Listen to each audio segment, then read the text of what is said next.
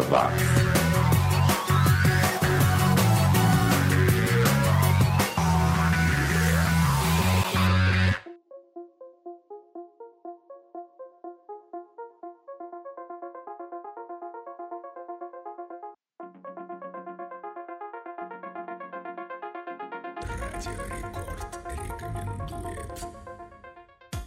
Subiu, tá na rede. Eu sou o Xi e você está ouvindo o 80 Watts, o podcast sobre o som e a cultura dos anos 80.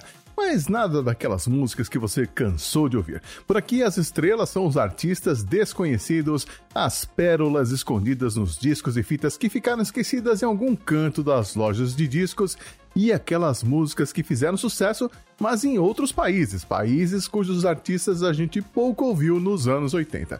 Nesta edição, por exemplo, eu trago artistas franceses, alemães, australianos, japoneses, espanhóis, ou quase isso, e é claro, americanos e ingleses. Já no bloco Pelo Retrovisor, a conversa vai ser sobre os 50 anos, ou quase, do Epcot Center lá na Disney World.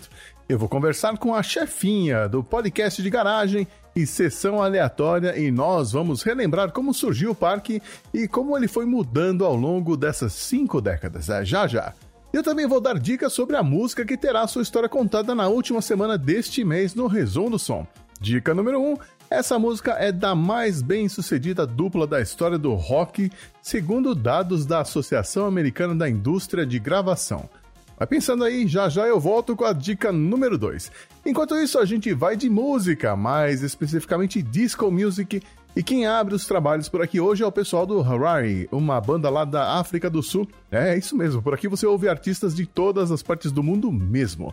Harari, uma banda que começou nos anos 60 e acabou em 1984, mas alguns integrantes continuaram no mundo da música e tiveram boas e bem-sucedidas carreiras solos. Depois ficaremos com o americano Richard DeSico, ou Rich Rom, como ficou conhecido, ele que continua até hoje trabalhando como arranjador e compositor. Mas em 1980, ele lançou um disco bem disco, vamos dizer assim, de onde eu tirei a faixa Busy Body, que até parece aquelas músicas que tocavam no seriado Chips. encerrando o primeiro bloco, nós vamos ficar com o francês Marc Serron, ele que, ao lado do George Moroder, é uma das figuras mais influentes da disco music europeia.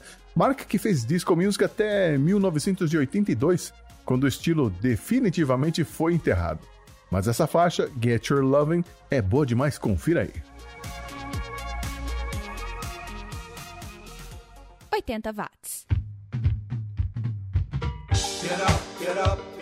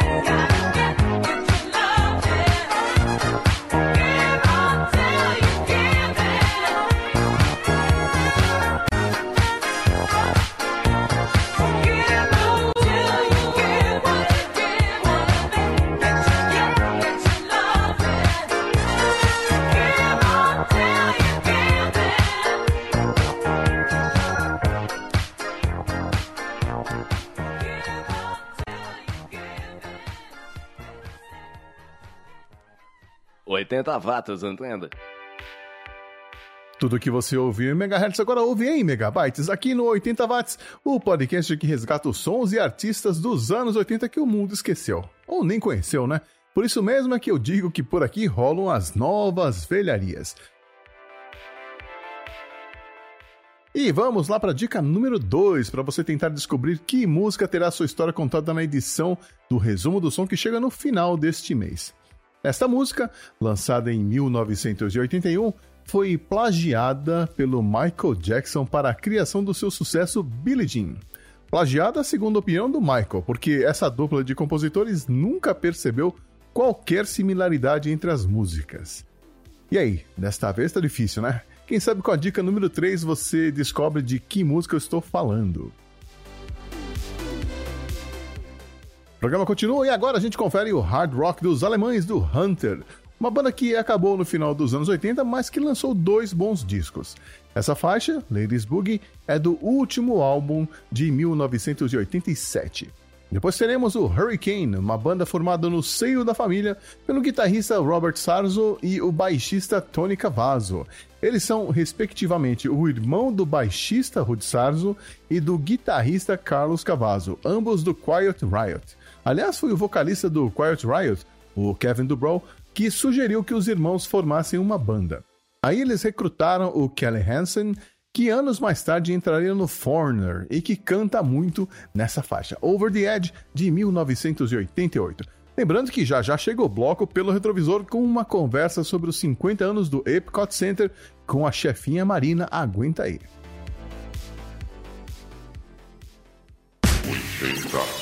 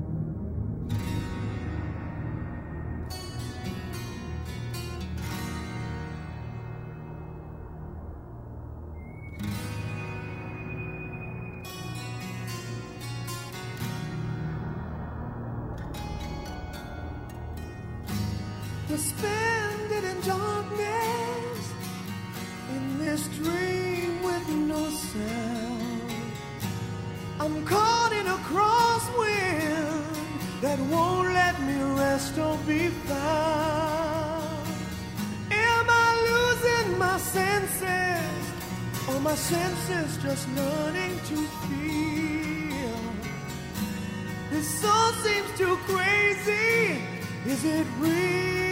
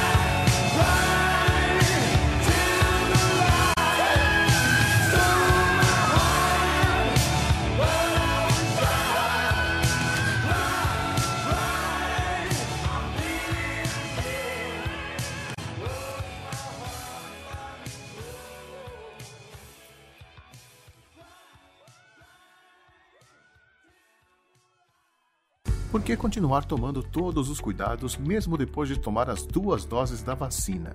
Com a palavra, a infectologista Rosana Richtmann.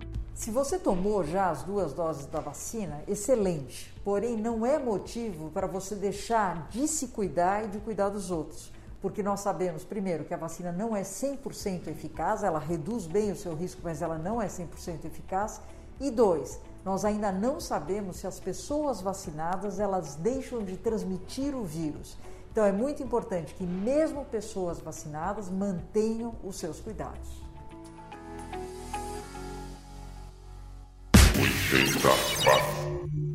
Tá aí, Cry Cry, som de 1984 dos australianos do Boss, banda que não chegou ao fim dos anos 80 e em 1986 eles já eram história. Grande Boss, diria você. Mas olha, eles chegaram a abrir shows do Iron Maiden, Twisted Sister e Ronnie James Dio, então mais respeito aí.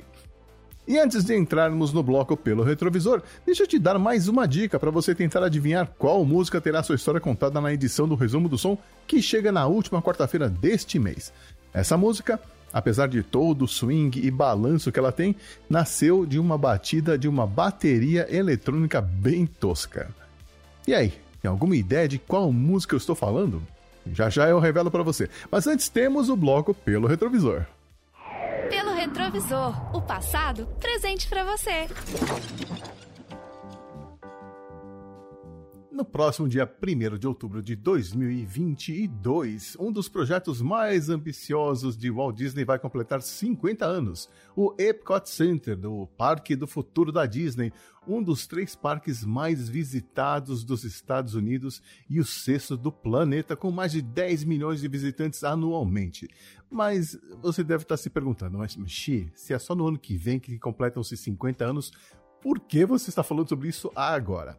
É que por ser um podcast que só fala sobre o passado, eu tô sempre atrasado. Então desta vez eu resolvi me adiantar e ser o primeiro a comemorar a data e trazer essas informações para você, ouvinte oitentista. E para me ajudar nessa adiantada histórica, eu chamei a Marina, a chefinha do podcast de garagem e sessão aleatória e que você já ouviu por aqui narrando o episódio do resumo do som sobre Sweet Child of Mine do Guns N' Roses e também nas vírgulas sonoras que eu uso no 80 watts. Tudo bem, chefinha? Oi, gente. Oi, Xi. Obrigada pelo convite. Pai, eu tô no 80 watts.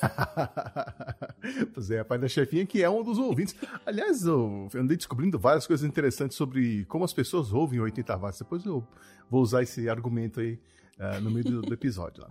Mas chefinha que atualmente mora em Nova York, mas que nos anos 90 esteve lá na Disney World em Orlando, Flórida, e aproveitou as comemorações dos 25 anos do parque. É isso mesmo, chefinha? Isso aí. Quando eu fui no, no Walt Disney World pela primeira vez, foi virada de 97 para 98. E estavam comemorando os 25 anos da Disney. Então o bolo o, o, desculpa, o castelo da Cinderela tava todo de bolo. Era um grande, gigante bolo de 25 anos. E, e do que você se lembra dessa sua experiência lá no, no Epcot Center especificamente? Então, no Epcot Center, o que eu me lembro é assim, quando, uma das atrações do Epcot Center é o que eles chamam da Spaceship Earth, que é aquela bola Uhum. que todo mundo, quando pensa no Epcot Center, quando vê um mapa, quando vê um desenho, é essa bola que vem como destaque. E, e ela é realmente imponente. Quando você entra, quando você, você vê ela assim, ela é realmente imponente.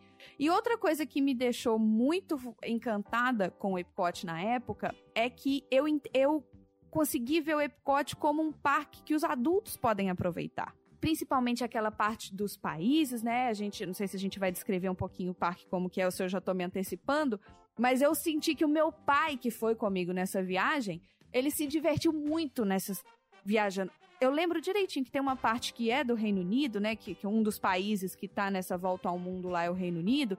E tava tendo show de uma banda cover dos Beatles. Olha aí. Meu pai parou. Aí parou. Não, Marina, senta aqui que você vai assistir, entendeu? Então eu falei, tá bom, tudo bem, a gente já tinha.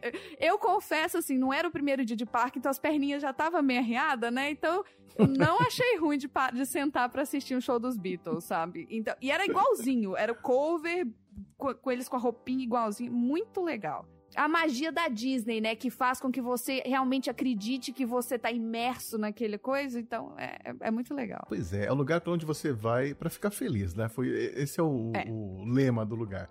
E você sabe que eu fui pra lá, lá pra, pra Disney World, com, e levei meu sobrinho e minha sobrinha, né? Foi um presente aí atrasado de, sei lá, 18 anos que eu não dei nada pra eles. Então, eu juntei tudo e, gastei com eles na Disney, mas resolvi não levá-los pra Epcot simplesmente porque eles não falavam inglês e eu achei que eles não iam aproveitar tanto. Como você falou, muita coisa lá é tem uma pegada mais adulta, né? Tem sim. E saber inglês é, é essencial pra você aproveitar melhor lá, né? Sim, essa ele tem muito, o Epcot Center ele é um parque que ele tem muito essa pegada de descobertas, de é, estudos, então é, ele é muito, ele tem muita explicação, ele tem muito texto, as atrações normalmente tem sempre uma narração, então assim, se você não souber o inglês fluente, é capaz de deixar a desejar, você não vai pegar todo o potencial que o parque tem para te entregar. Eu voltei em Orlando em 2014. Assim como você deu um presente atrasado pros seus sobrinhos, eu dei pro meu irmão também, né? Que eu levei meu irmão, é, ele tinha 13 anos na época. Mas o dia que a gente tinha agendado para ir no Epcot foi um dia que eu passei mal. Então foi o único parque que a gente não fez. E eu ainda quero trazer meu irmão de novo para que ele possa conhecer o Epcot. É, falar em passar mal, meu sobrinho passou muito mal. Ele comprou uma daquelas garrafas de água destilada. Oh, Nossa senhora. Água destilada é ruim Você demais, acabou. gente. É, de- é ruim demais. Aliás, que lugar do mundo vende água destilada, água não sei o que, água mineral? Tu, tem cinco tipos de água e nenhuma presta. Nem me fala. É, pois é. Você lembra quais eram as atrações baseadas em, em filmes ou animações da Disney que estavam em destaque na época?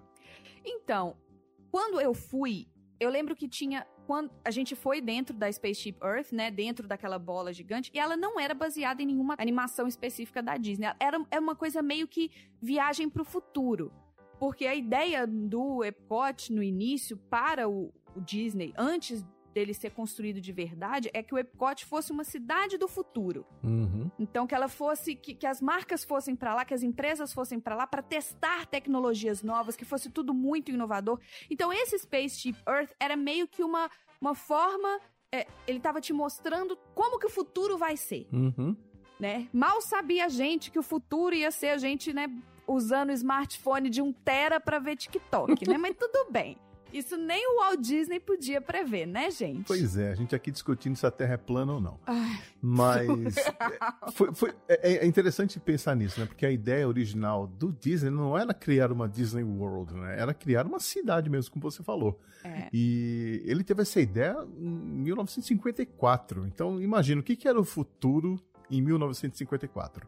Ele teve algumas ideias mirabolantes lá que, assim, hoje a gente sabe que não dariam, não, teriam dado certo mesmo se ele tivesse levado adiante é, o plano original, né? Pois é. O, o, que, o que você sabe sobre esse plano original do Disney? Então, o, eu sei que o seguinte, quando ele pensou em construir na costa leste dos Estados Unidos, ninguém sabia que era ele que, que era ele que tinha comprado todo aquele terreno gigante, né, lá na Flórida. Ele comprou por entre um milhão de empresas, então ele fez tudo muito escondido. E ele queria que fosse. Ele queria, inclusive, naquela época, ele achou que ele teria uma experiência completamente imersiva, onde ele teria um aeroporto exclusivo lá dentro, você pousaria no aeroporto deles e você seria recebido por alguém que fala a sua língua, então não importa que língua você falasse, alguém que fala a sua língua vai te receber e você estaria no lugar mais futurista de todo o mundo. Ou seja, todas as marcas, vou dar um- alguns exemplos de marcas, por exemplo, se, se a Tesla estivesse testando um carro elétrico voador, era lá que eles iam mostrar os seus protótipos, era lá que eles iam colocar para que as pessoas, entre aspas, comuns, Uhum. tivessem acesso e vissem a evolução da tecnologia, tipo, o potencial da tecnologia. A intenção dele era mostrar esse potencial da tecnologia para que as pessoas, quando elas voltassem para casa, elas continuassem curiosas, elas continuassem querendo explorar e que elas impulsionassem e incentivassem o crescimento tecnológico local. Porque pensando nos Estados Unidos, gente, tem lugar aqui que é carroça até hoje, né? No meio do nada. É, é- é- não, é surreal. Tem, tem lugar aqui que o, o, ca- o carrinho do leite, o carinha vai lá, todo dia de manhã dirige aquele caminhãozinho do leite, entrega uma garrafa na sua porta e pega a garrafa vazia. Lógico que não aqui em Nova York onde a gente tá.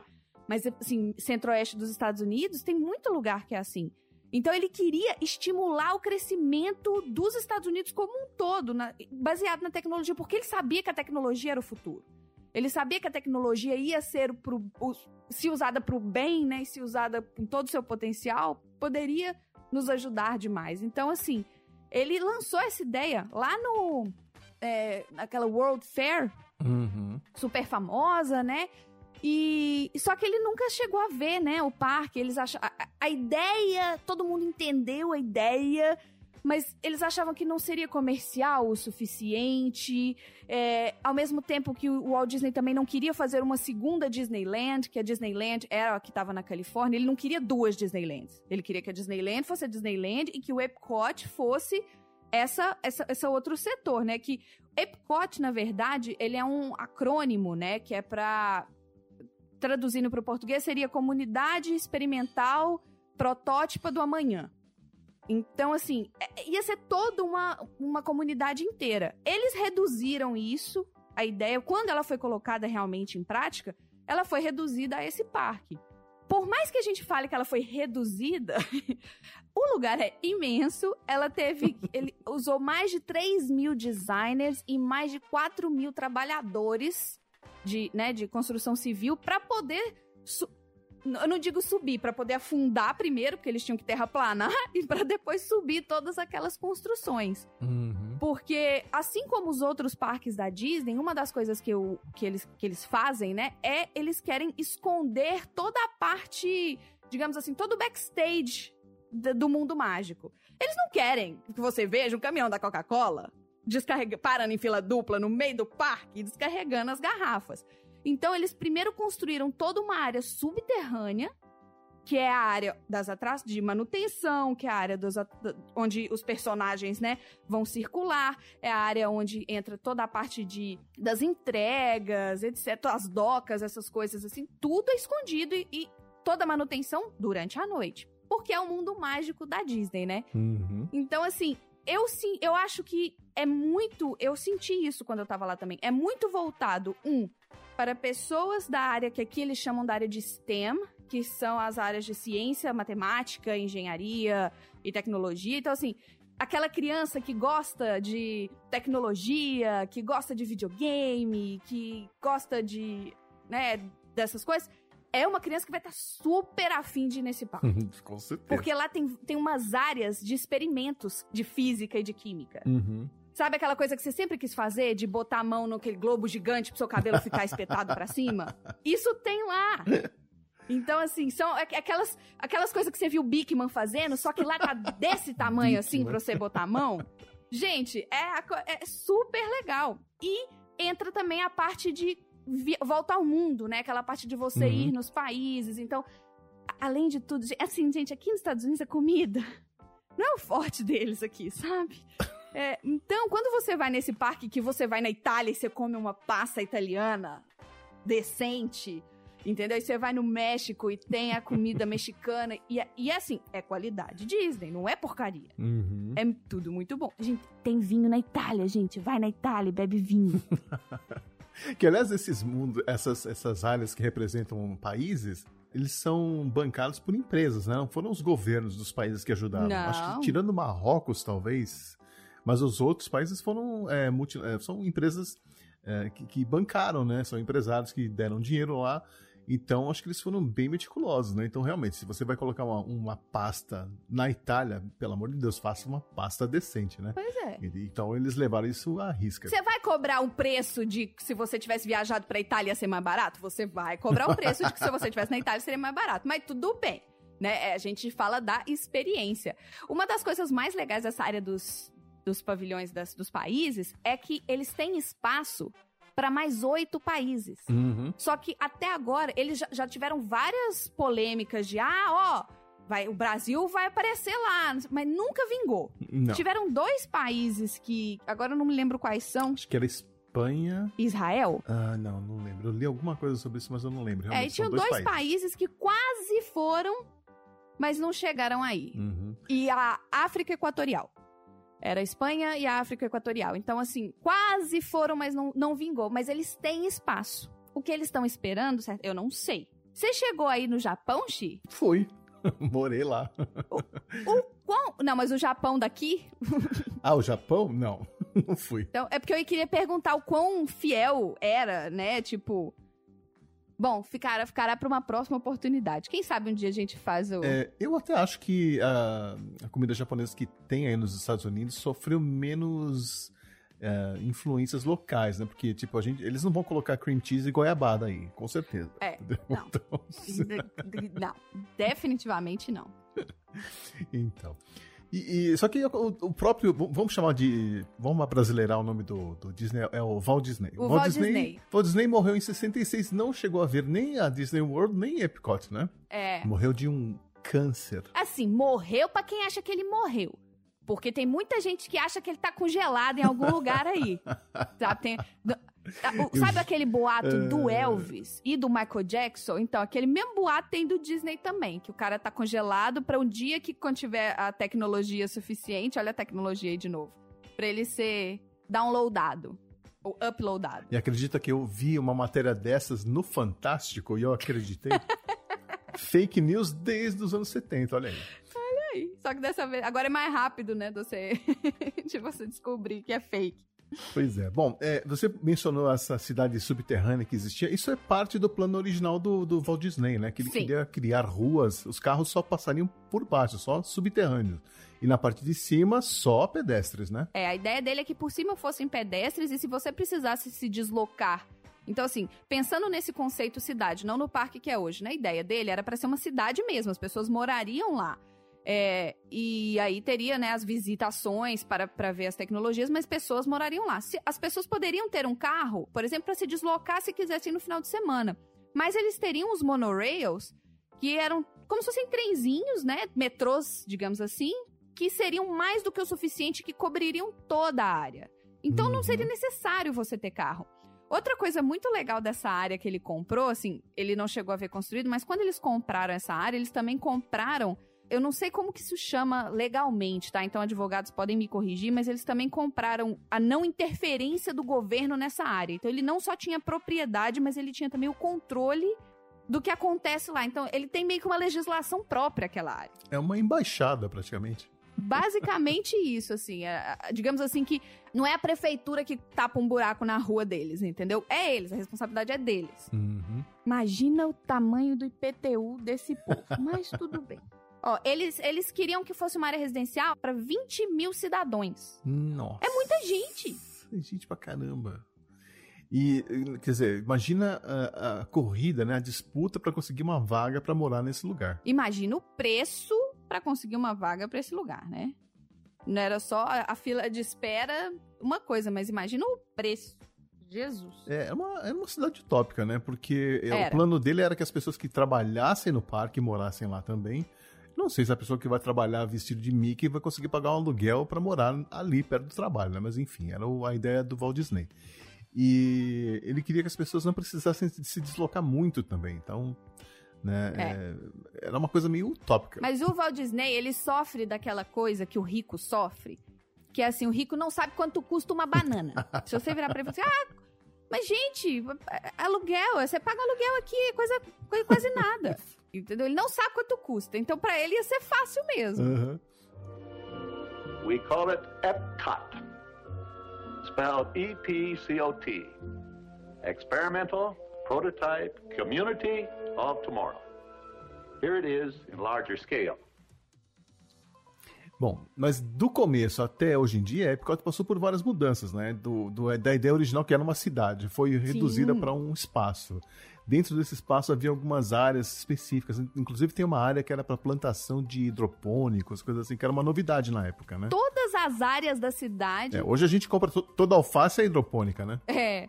Todas as áreas da cidade teriam uma coisa tecnológica, entendeu? Acho que Uhum. ele queria pensar em tudo, literalmente. Só que, lógico, né? O, o parque foi evoluindo, as, as exigências do, do, do público foram se alterando, e hoje ele meio que virou um parque temático com aquelas chamadas rides, né? As, as atrações muito parecidas com o Disney World, né? Ou com É. Hollywood Studios e coisa e tal.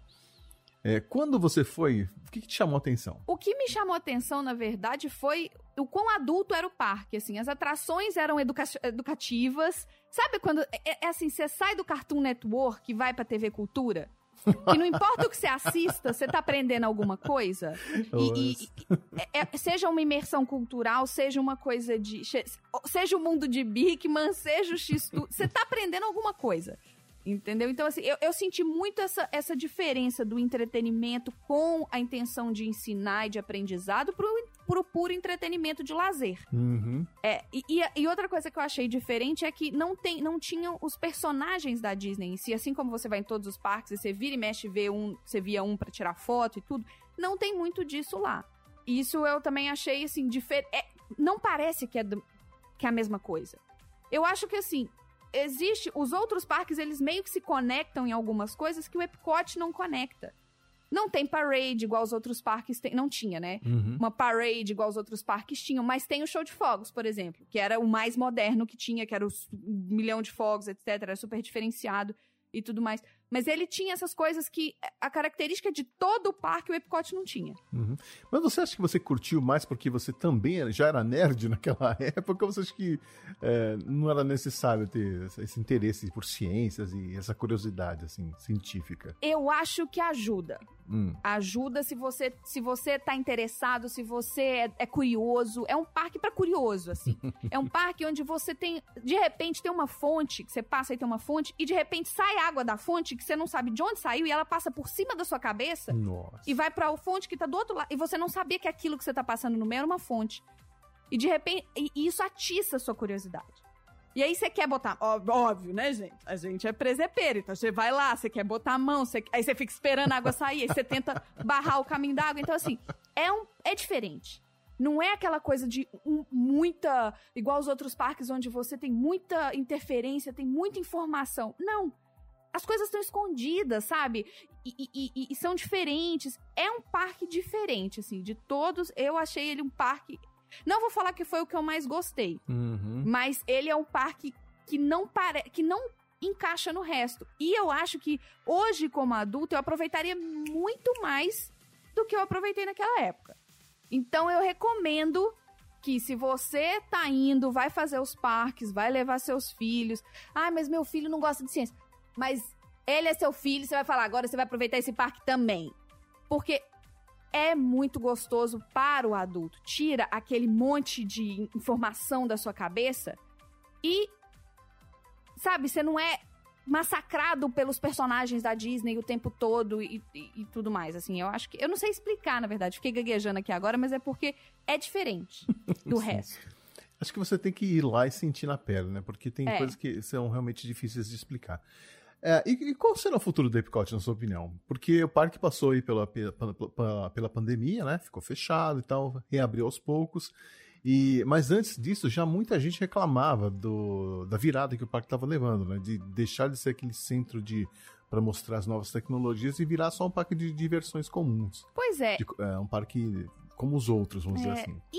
assim, infelizmente, né, assim como o Magic Kingdom foi criado por causa do dinheiro, no sentido de eles criaram uma cópia, entre aspas, do Disneyland lá com o castelo, mesma coisa, mesma porque eles queriam trazer, queriam pegar o público da costa leste. Se você pega um parque que ele é todo educacional, você não vai ter público suficiente, ele vai ter uma quantidade, um ticket médio baixo, então eles têm que atrair a massa. Uhum. Então, se essa parte dos países, né, os pavilhões dos países, é uma coisa que ela agrada muito aos adultos, mas ela não agrada tanto assim às crianças. Uhum. Assim como um, um- um tour em- por Paris agrada muito mais adultos do que agradaria crianças ficar vendo né, museu e ficar vendo obra de arte, etc. então, é- é- eu acho que eles estão tentando levar algumas coisas que vão segurar as crianças também para dar uma equilibrada. Infelizmente, eu acho que é Money Talks. É, o famoso Show Me the Money. Show me the money. Mas por falar em Show Me the Money, como as pessoas fazem para acompanhar o seu trabalho aí no Sessão Aleatória, no podcast de garagem? Se você sabe de onde Show Me the Money veio, a gente já lançou um episódio sobre o filme Jerry Maguire lá no Sessão Aleatória. O Sessão Aleatória, gente, ele é um podcast que ele é de cinema e que traz assuntos aleatórios relacionados ao filme que a gente assistiu. E ó, pode ser qualquer coisa. Você me acha lá e também me acha lá no podcast de garagem, que é um podcast de comédia que tá aí pra dar uma relaxada, né, nessa vida que, nossa senhora, tá cada vez mais tensa. Então você me acha tanto no podcast de garagem quanto no Sessão Aleatória. É isso aí. Aliás, beijo pro Cello, beijo pro André, pro Dudu, pro Tom e pros aleatórios que aparecem por lá. Aliás, tem uma distinção que eu preciso. Eu tô esperando o pôster, o, o diploma chegar aqui pra colocar na parede, né? De aleatório número um. O Xi é o aleatório número um. E se você quer se tornar um aleatório, você tem que escutar o Sessão Aleatória pra saber como que você faz. Mas o número um é o Xi. Ele já tem lá o, o- selinho aleatório number one é dele. Isso aí. Bom, Marina, obrigado aí pela visita, pelo papo. E se as pessoas quiserem seguir vocês nas, redes sociais, onde eles te acham? Vocês me acham no, na- como arroba chefinhapdg no Twitter ou como arroba marinajardim00 lá no Instagram. Ou pelas mídias sociais dos podcasts, o arroba sessão aleatória e o arroba podcast de garagem.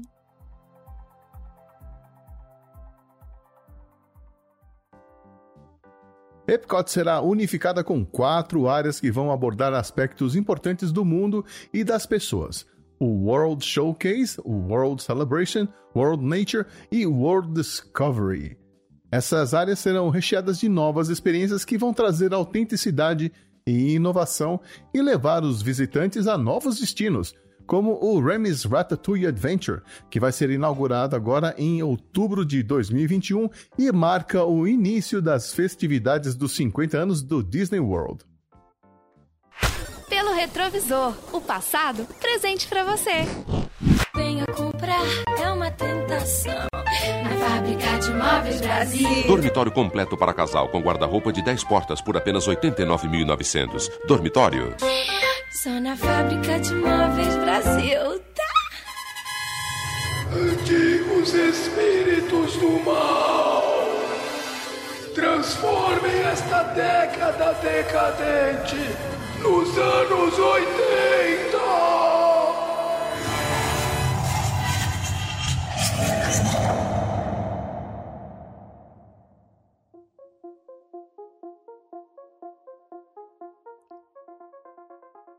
Eu sou o Xi e você está ouvindo o 80 Watts, o podcast sobre os anos 80 e só anos 80.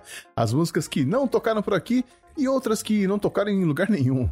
Os artistas dos quais você nunca ouviu falar e também as notícias relacionadas àqueles 10 anos que mudaram o mundo.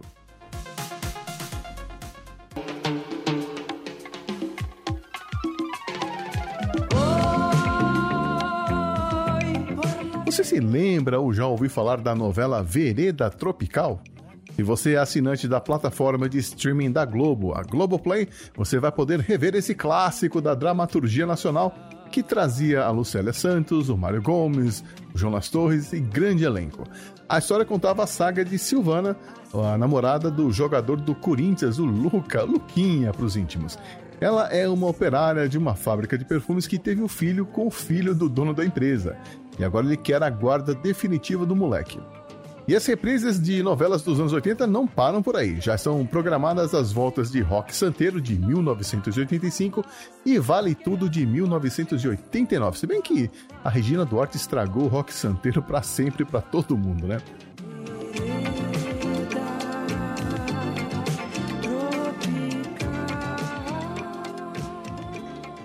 Continuando a nossa playlist de hoje, agora a gente fica com os americanos do Steel Breeze, banda que conseguiu emplacar essa música no top 40 dos Estados Unidos em 1982, mas que não chegou a tocar muito por aqui não. You Don't Want Me Anymore.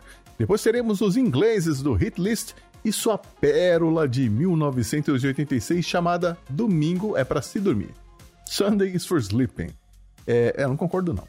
E a última do bloco vai ficar por conta dos americanos do Operation Big, que não era tão big assim e só lançou um LP em 1987, de onde eu tirei essa faixa, Serious Lover.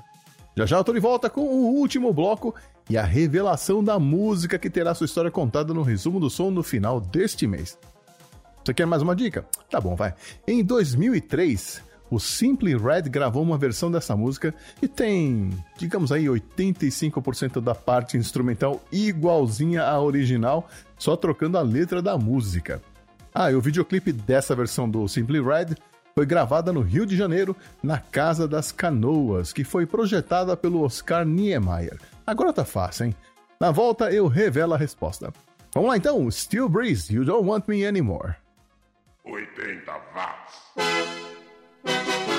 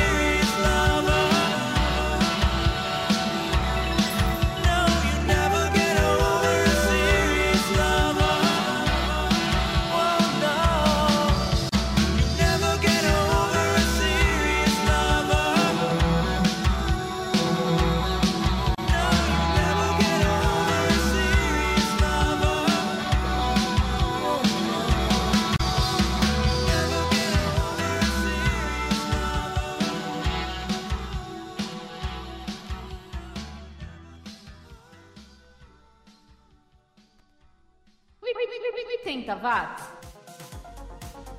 Os anos 80 como você nunca ouviu aqui no 80 Watts, o seu podcast sobre aqueles 10 anos que se recusam a acabar. É, lá se vão 9 anos fazendo esse podcast, 32 anos desde o fim dos anos 80 e a gente continua vendo as influências daquela década na moda, na cultura pop e por aí vai, né? Incrível. E eu continuo achando músicas novas, quer dizer, novas velharias, como essas três que vão encerrar esta edição. Começando com os japoneses do Salon Music e When She Comes, música de 1987, uma dupla que até 2011 estava em atividade. Depois ficaremos com a Mania, que na verdade era a americana Margaret Lorraine Seidler, que morava em Valência, na Espanha. É, peraí, deixa eu falar direito. Valência, na Espanha. Ela tentou emplacar uma carreira entre 1983 e 1986, lançou dois LPs, mas ficou por isso mesmo. A gente ouve El Último Trem de 1986. E fechando o bloco e esta edição, teremos Golden Hour, música de 1983 da dupla Jeff Slater e Wayne Hammer, que atendia pela alcunha de The World. Uma bela dupla, boas músicas, mas que não conseguiu emplacar nenhum sucesso nas paradas e desapareceu depois de lançar apenas um LP. Uma pena, mas ficaram as músicas e essa é bem legal como você vai poder conferir já já.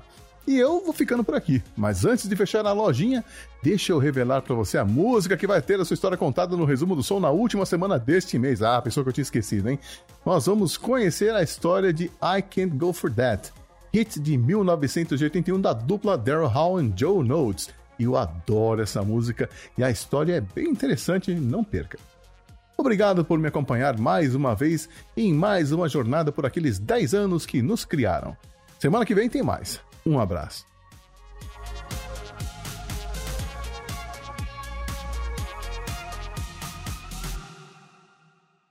Oitenta watts. しお